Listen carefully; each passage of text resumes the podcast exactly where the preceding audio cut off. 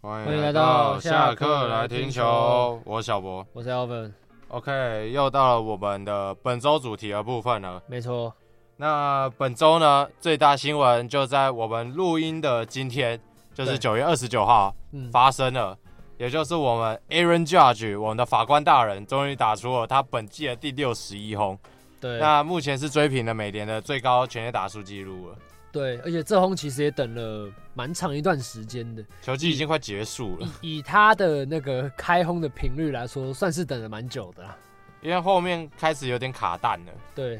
后后面的几发全垒打其实都那个来的还挺慢的，没有，因为大家都想，大家都不想成为苦主。对吧、啊所以大家都不想给他打。对对对对。对然后昨天的比赛就是九月二十八号的比赛，他拿到四个保送，对对对，完全没有给他打，但是我觉得那个球也不至于投到很偏差啊。不至于偏差，但是就是不给打啊、对，不给打，不给打。他就是那种走在边边的，嗯然后对主审来说就是可以捡也可以不要捡的球，哦，就是看主审那天的心情，可能厕所有没有上的 好，这种这种这种狗屁理由去去决定这颗球要不要捡，看他想不想成为记录上面的这种主审吗？对吧、或记录那场比赛的主审？他啊所以看来他是不想啊，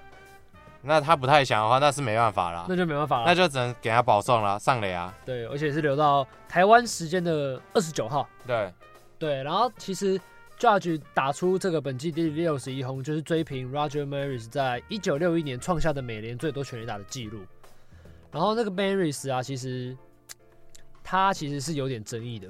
因为他那个时候是在一九六一年刷新了 Baby Ruth 单场呃单季六十轰的记录，但是因为那个时候 Ruth 年代就是已经从 Ruth 年代那时候 Baby Ruth 是一百五十四场嘛 MLB 单季，然后在 Maris 的时候是变到一百六十二场，所以你多了八场，对一个很会打全垒打的人来说，你多了八场是给他了至少有一个打一个一个比赛，假如有四个打席，假设啦，就几乎是三十个打席左右，然后还要扣掉一些投手想要躲你，假设嘛，可能剩二十二十打席左右，你打出一轰，其实对那些强打强强打者来说，其实是蛮简单的。对啊，所以那时候就是有争议。但是而且 Maris 是到球季的最后一天才开轰，所以那个时候大联盟一度在 Maris 的记录上面加了说这个这个记录是大联盟已经改成一百六十二场比赛的时候才创下的，只不过他们大联盟也到最后一九九一年也承认了 Maris 是美联的全垒打记录。然呃后 Judge 也在今天就破了，就追平了。可是我觉得，毕竟 Baby Ruth 在大联盟的历史上是有一个很强的历史地位的，嗯因为他都被誉为说是棒球之神，嗯，然后也在大谷翔平出来之前，没有一个人可以十十胜十轰，哦，对对，没有一个人可以打。对达到这种记录啊。嗯所以我觉得 Baby Ruth 他为什么会在记录上必须要更谨慎一点，因为他的历史定位的问题，他对历史定位是没错，没错，很崇高的，而且我觉得以前没有像现代，现在有那个数据化的，就是科学棒球数据，对就是你可以，你没有分析师帮你说哪位投手会投什么球，然后你可能往哪边打会会比较比较好。以前是是没有这种技术的，就是完全是靠打者对那个投手的了解度来做一个判断。不过我觉得时代上当然也是会有差距啊确，实毕竟 Baby Ruth 的那个时期，大部分的选手其实他们的实力是比较参差不齐的，哦，所以对啦，所以你会遇到很好的投手，但你也会遇到很差的投手。哦，那那在这个也是交互的交互的影响之下，那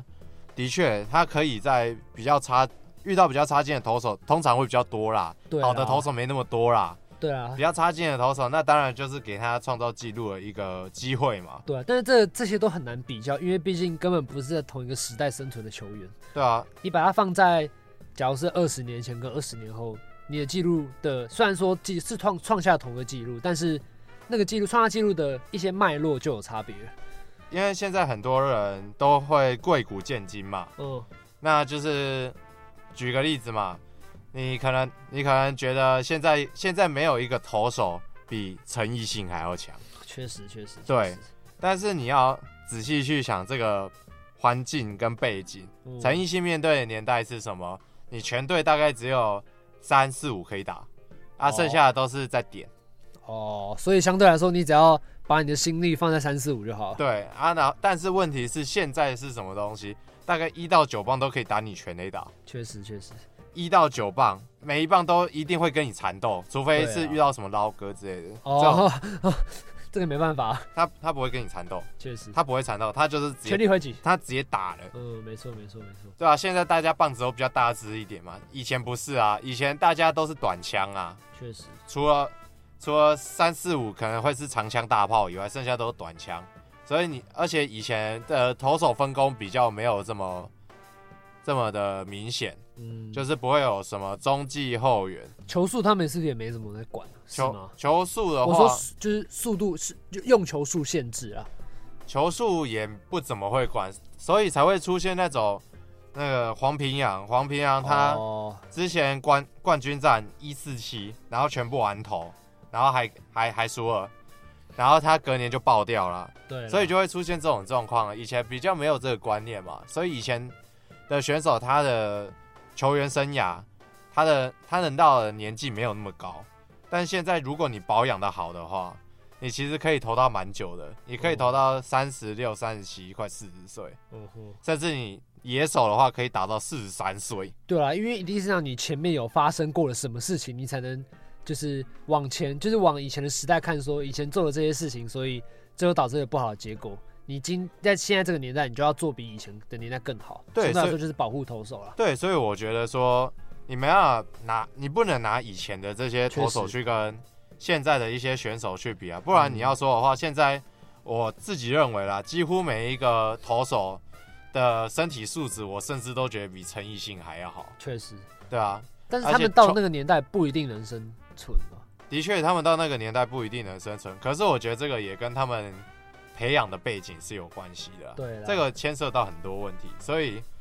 古古人有没有办法跟现代的人相比，我觉得。酷了。对，不一定啊，不一定，毕竟生长的年代不一样。那确实当然，面对到记录这个部分就要比较严肃一点，对，就要比较严谨嘛。对对对对，但是我觉得记录这个东西本来就是拿来打破啊的啦。确实。但对相对来说，有些球员也不是那么在意自己的记录了。像就是我们的美国大学长嘛，七百轰送别人，嗯，还有我们的三百轰，即将三百轰的大学长我们三三百轰大学长还没打出来，还没打出来，即将即将。即将，但我他也是那种不太追逐记录的人啊、也是不怎么追逐啦。不对过我觉得，也许也许到某一个里程碑的时候，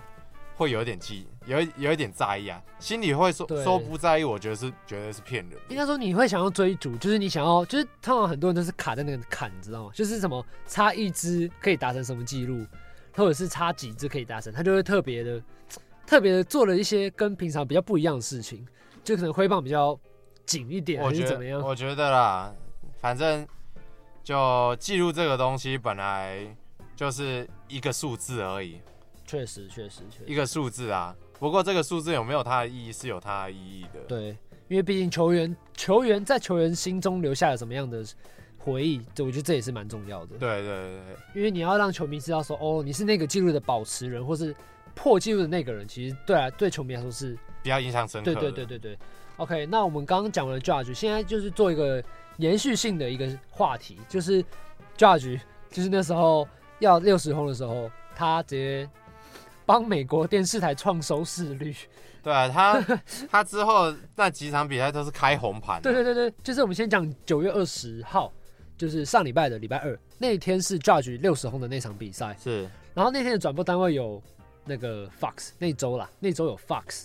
然后呢那周的礼拜四，就是因为已经六十轰了嘛，就是大家都要看他什么时候会六一嘛，所以可能每一个打席都在看。那那个礼拜四就九二二，然后 Fox 的平均收视人口三百二十三万人，然后这个三百二十三万代表的意义就是本季收看人数的最多一场例行赛，就是收看人数最多的例行赛本季。然后再来礼拜天就是九月二十五号，转播单位是 E ESPN，然后也是 Judge 有出赛，然后这一场比赛的平均收视人口是两百二十万，是在二零一零年以后九月最多人看的一场比赛。 对，然后当然嘛，就是这礼拜有提到，就是九二八，九二八其实因为今天是九二九才打出来嘛，九二八就是 Judge。呃，就是我们昨天录音的，就是前一天，Judge 也是在追逐六十一轰。然后这天比赛是因为中间其实有下大雨的关系，所以联盟 MLB 决定要延赛。然后那个时候转播单位是 E ESPN，他们就要求大联盟不要延赛，因为他们想播到 Judge 的在下一个打席。因为这个这个感觉就很像那 个以前以前的某一场龙翔， 哦哦，就是龙龙翔大战以前有一场是在台北打，嗯然后因为下大雨嘛，下大雨整个台北台北市立棒球场就积水啊，啊积水就不能打嘛，对对啊对，结果啊结果说球迷都到场了，球迷人都到了，然后结果那一天积水不能打啊，然后兄弟兄弟跟魏权的人就回回去嘛，哦，也回家的回家，去吃饭的去吃饭嘛。啊，结果我说，结果我说球迷进去了，然后他就是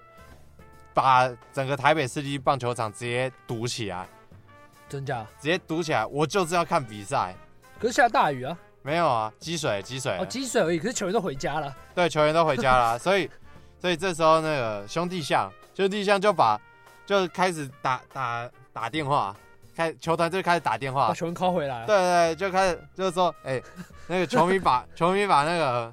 把球场堵得水泄不通了，那要回来打， 要回来打了、哦，啊。然后那个有的人已经回家吃饭了，还有还有人去逛百货公司的美食街去刚吃饭，刚吃饱回来打球。没有，他们还在吃。哦，然后有有球员去那个美食街吃饭，哦然后去美食街吃饭的时候还那个百货公司还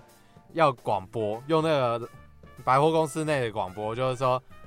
那个谁谁谁某。某球员今天某某回去了球员，如果你是兄弟象的球员，请回到台 北台北市立棒球场报道。哦，哦对，就还还用百货公司的广播把真假把的？球员抠回去。真假的？对，这是曾经发生过的事情， OK，很像啊 OK，OK，呃，有点像，有点像。然后，不准延赛。然后我们可以再提一个，就是杨基的转播是应该知道是 Yes 嘛，就是一个体育台。然后它本季例行赛的平均收视人口是三十六点二万人，然后比去年上升二十六趴。然后呢，如果今年是因为今年应该转播也要准备告一段落了嘛，所以今年就会成为十一年来收视率最佳的一年。没有啊，杨基还会继续啊。杨基继续吗杨基是有哦季后赛的但。我不确定他们是统计到例行赛还是季后赛。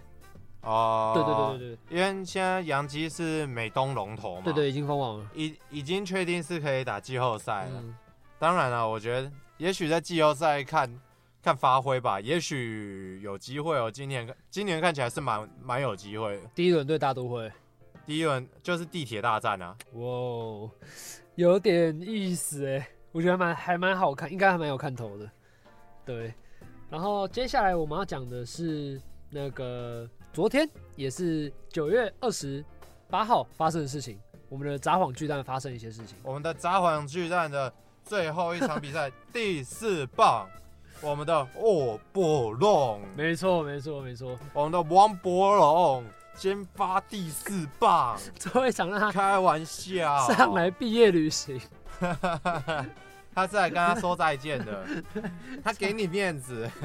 他给你面子来跟你来跟这个球场说再见。毕竟杨绛去日本就是要观光嘛，对啊，然后毕竟札幌巨蛋明年就不会有比赛了嘛，对啊，所以让我们的汪波龙来回回来回顾一下他三年前从三年前到现在待的地方哦嘛。所以我们的王柏荣就扛了这场比赛的第四棒。没错没错然，后跟你讲，柏柏荣就是柏荣，第二支打第二个打席，第三第三第三第，三个打席打了一支二垒安打、哦第二个打席第二个打席打打二垒安打。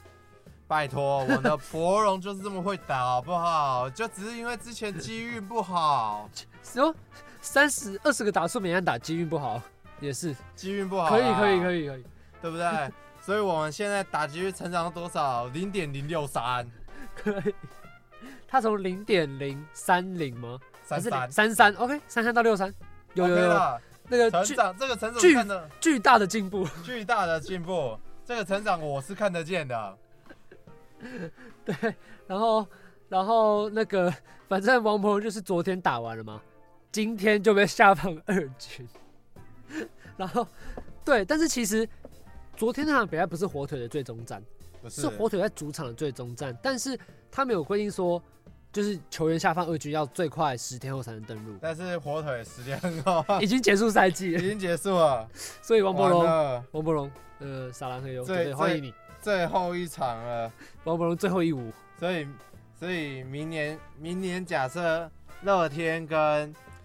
跟那个火日本火腿，假如打交流赛的话，啊。就会是什么乐天桃园王柏荣对对对，然后王伯荣，我们来总结一下他日职的三年生涯，可以总结了吧？现在，快要了，呃，应该可以总结了，四年啊，四年的资历啊，总共出赛两百五十场，打局率两成三五，然后打出十四发全垒打，二十九分打点，然后被三振一百七十四，一百七十四次，这个表现在日职来说是一个洋将，你要以洋将来蛮看的，差的。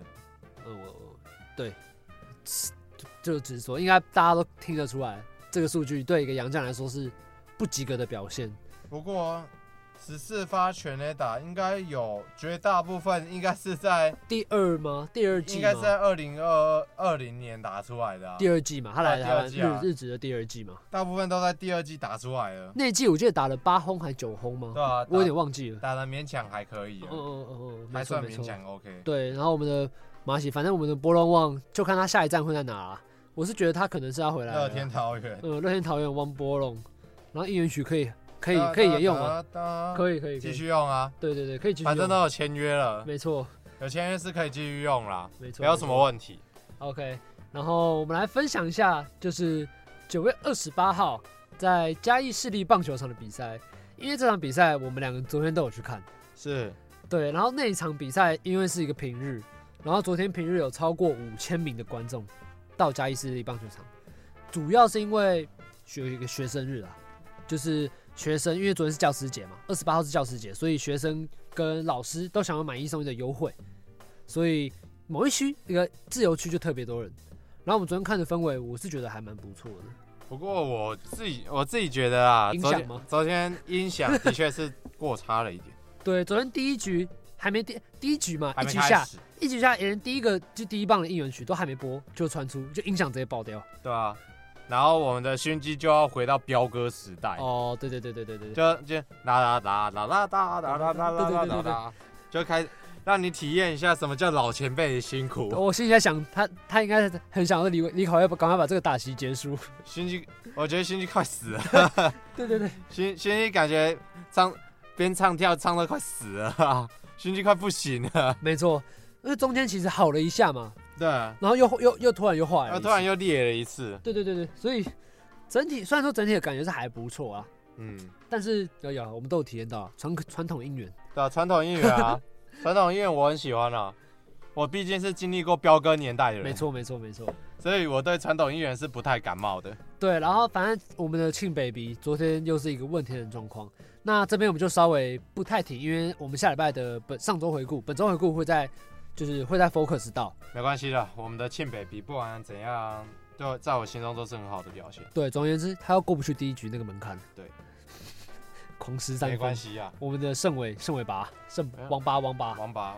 昨天我昨天我昨天就在就在嘉义嘉义市棒球场这边讲，不是他的错，这不是不是他的错错，，不是他的错，这不是他的错，确实确实。然后他们进场还有发一个那个林志胜三百轰的那个，算是一个小看板吧，是对，然后反正就是就是球迷就发给，就在一垒侧跟三垒侧都有发给球迷，就是让林志胜打劫的时候，全部人举着这样。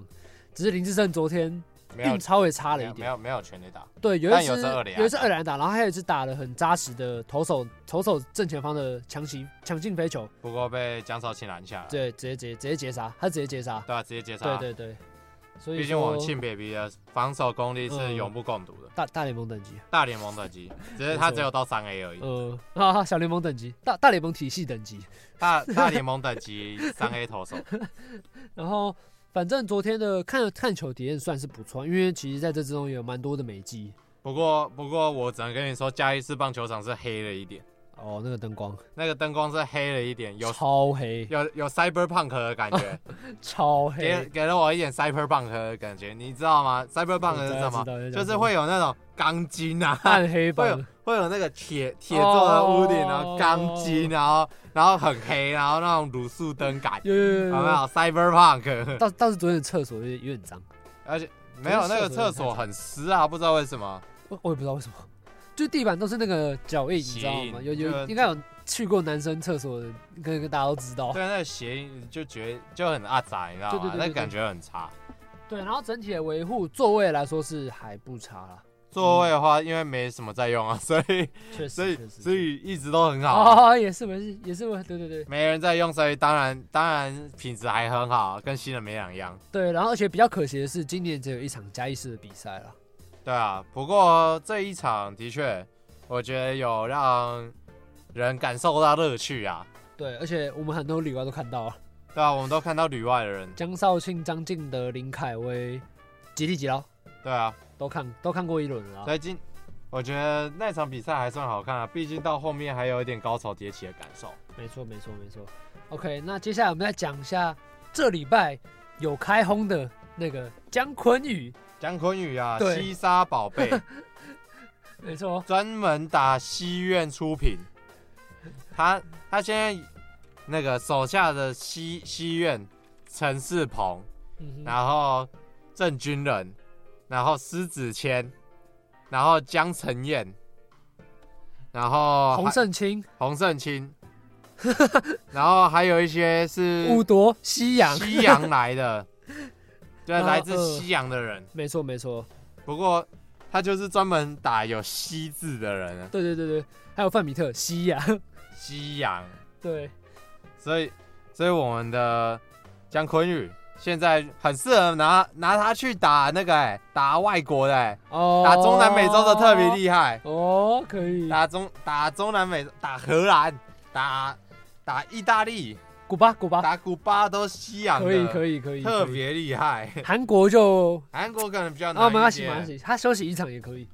韩国可能比较难一点韩，国、日本比较难一点，日本可能也比较难一点，没那错叫东洋，没错没错，那叫没错。东洋，没然后有西。西院还有一个，你知道谁吗？对， 陈柏豪， 是打不了，打不了，这跟他同队啊，那他很庆幸，他很庆幸他是跟姜昆宇同队的，没错没错。这然样后对，这样子他就不用被姜昆宇打全垒打。没错，他还是蛮厉害，他全部打西院，就是只要是反正就是西家就是会打就对了只啦。要是西院，他基本上都可以打对对对对对对对对打成全垒打。对，那我觉得这个真的是杀手，完全的杀手，克星啊！嗯，所以凭证凭证为什么会比西院强，就是有这种人存在。没错。然后我们再来讲也是兄弟的议题，就是林威柱总教练跟其他总教练到底有什么独特之处？然后这篇比较帅，比较帅，帅，对他比较帅。你觉得嘞？五队颜值最高 的谁？为主。为主哦。我觉得叶俊章以他的小年龄来说，在那个龄是算蛮帅的。小叶吗？嗯，我觉得他蛮小，我觉得他长得蛮像甄子丹的。我觉得小叶是有一种幽默，哦，小叶是幽默的感觉、哦啊，然后大饼是比较真诚一点嘛。那我们邱昌荣是综艺型吗？哦，邱昌龙吗？庾澄邱庆昌龙是那综个艺型歌手型，哦，综艺歌手型可以可以。歌手型啊，然后可以真好龙真好龙就猫是挑战型，日系大歌型，有点像那种日日本的那种。阿尼基，对对对对对对对对对对，就是那种中年，对啊，他是那种阿尼基的感然后觉，眼睛哦也小小的，对啊，对。然后他们就说，那其实林威柱就是一个日系野球的概念。对啊，对，很注重日日式球风，像是什么细腻度啊，然后一些战术的执严行，谨啊，对对，战术执行的能力之类的。然后反正大家都在说脸脸帅就好，对啊，不脸管帅啊，对，他姿势也帅啊，讲话也帅啊，哦，讲话蛮帅的，讲话是很帅哎、他讲话都都会讲一些听起来很中二的话，但其实还挺帅的，没错。所以他现在兄弟也默默的到十连胜，对啊，然现在后跟乐天只有一场胜差，现在下半季正白热化了，对。所以我觉得一开始觉得感觉是乐天不过现在看来又是又拉上来，拉了一波尾对盘，对对对，难不成就要像正南那样讲的吗？兄弟三连霸的功臣是谁呢？林威柱，林威柱，林威柱绝对是兄弟三连霸的功臣之 一，对，可以。没关系啊，台湾人就喜欢三连霸嘛， 没有什么问题啊、他们现在哦，现在还没，现在还没，现在我还觉没。我我觉得没有，我觉得没有什么问题啊。台湾人就喜欢三连霸嘛，只要 OK 要赢三次，一定要赢三次，哦不能不赢三次，乐赢两次都是假的。拉米狗吗？对，然后统统一一吗？兄弟两次，吗？对吗？然后今年已经一次了嘛，现在是一次，去年一次，今年今年哦、看你要不要信正南一把。好，我姑且是信他，十连胜有点把我说服，哦，你、嗯你你被这个实验室说服，不是被正南说服。啊我也被正南说服，你被正南说服啊因为了我，不相信正南，十十连胜之后开始相信正南，对啊，十年胜后，我开始相信正南讲的话，我只是不太怀疑他到底有几个账号而已啊。他账号挺多的， 对对对，他还有个金正男，哦，哟，我看到我看到，金我看正到男还蛮好笑的。正南，OK， OK，再来就是讲到一个我个人觉得比较感性的一个话题，就是日本的西铁狮队的王牌投手就是池永正明，那他在他在一九六五年到一九七零年之间，他是在西铁狮里面担任投手，那那时候是被誉为是西铁狮的未来王牌。哦，然后他只在西铁狮里面拿了打了五个五个球季，但是他在五个球季里面他就已经拿下一百零三胜，然后六十五六十五败。那的确以这个以这个成绩来看，他他再投下去三百胜真的不是问题。哦哦哦不过这时候就爆发了日职史上还蛮有名的假球事件，也就是黑雾事件。哦，嗯，那因为这位池永正明呢，他那时候是因为有学长就塞钱给他，哦，就学长塞钱给他，那他不得不收下来，因为他呢，他怕会被学长给欺负，那就是因为学长的压力，所以他就把钱收下来。啊，但是之后他在接受调查的时候，因为因为有说他有收钱嘛，对不对？所以这边日本职棒这边就觉得说，还是有放水嫌疑。即使日本那边的调查处，就日本的调查处认为说他没有他没有放水，因为那时候的确他收完钱之后，他还是很正常的在投，哦，就算他球还是正常的投下去，胜投照拿的那种。就他没有收了钱，然后放水这样，他没有，有放水，他就胜投照拿。但是日本职棒那边就以说他有有一两局有一两场他是在短局数内爆掉，哦，然 后然后所以然后以各种理以各种理由，就说收钱的就是不干净的这种理由，哦，就那哦就直接拒绝，就直接把他的日本职棒的权利所有权利都给停权，那他收了钱，他那个钱有原封不动，他有用吗？没有吧，他没有用。就是原封原封不动放在那儿，就是学长拿一个报纸，然后里面都是钱给他，哦然后他就把那个报纸放在衣柜里面而已。哦，他他没有去动它，对啊，那那这样我哦，我懂我懂我懂，但是问题是，最后日本职棒就永不录用，就永把它永久永久放逐。我觉得就很像台湾在二零零八、二零零九那时候的棒球很像。对了，就像是新龙牛的王牌，左那时候的王牌何继贤，然后那时候台湾三大捕手之一的陈风敏，哦，然后还有一些一些米迪亚其他的一些球员，像郭明仁，很多人都是被冤枉的。然后一个是廖于成，他的状况会很像廖于成，廖于成那时候是收了收了六十六十万。哦，但是他那时候拿到钱之后，他自己良心不安，他其中三十万拿去捐掉，哦，三十万捐掉，然后剩下那个三十万放在衣柜里面，就也没去动它。啊，怎么他不六十万都捐掉？他我不知 道，哦反正他就捐了一半，然后可能可能那时候要说有用掉一点钱才有点交代吧，哦，对了，对啊，不然你那时候对那对个对对对六十万一直放着，人家有道人理，有家道理。人家也会那个觉得你奇怪啊啊，然后就可能会又又在施压你之怕类你的，会当什么吹哨者？对对然后对跟对，又又在施压你，所以你你可能要先要去把一些钱用掉，不然人家又会来加害，对不对？所以我他的情况就跟廖宇成很像，因为那时候廖宇成也是没办法拒绝，就学长给他钱，可是他不能拒绝。王静丽那时候是白手套，然后可能就他们就给廖宇成钱，然后廖廖廖宇成是那时候的新星啊，哦难怪那时候的兄弟象的新型。那我觉得以这种方式结束生涯，我觉得真的是非常冤枉。确实，那当然之后，那个日本的这位投手，也就是池永正明，他最后是因为不断的不断的有去帮他翻案，哦，就一直有持续性的方案，他最后让最终在二零零五年的时候，他是被日本职棒解除了那个永久追放，就解除掉他的永久停权，然后就把他复权了，就是他就有可以在日本职棒或日本的棒球体系里面当教练，或者说当棒球解说员，或者说当其他的其他一些职位，就他有这个资格，不然在在这之前他是不能当的。那我觉得这是个时代悲剧啊。确实，确实，确实，因为毕竟没有人会想用这种方式结束自己的棒球职业生涯涯。对对对，而而且是又一个很，就是被大家，就是你的最后印象可能是停留在，打假球，对对对，其实但是你又没有做那件事情，对，我觉得真的，对对于那个时代来人来说，是一个很悲剧性的一个结束。对，那对台湾，台湾也发生过这些事情。那当然，我们最后就是要从这里面去学到教训嘛。对，然后我觉得大家也可以想得到说，如果假如今天是你被强制塞钱，但是你没有要收钱的那个意愿的话，你会怎么去做？这其实是蛮重要的，因为关乎到说，因为毕竟人都是贪财的嘛，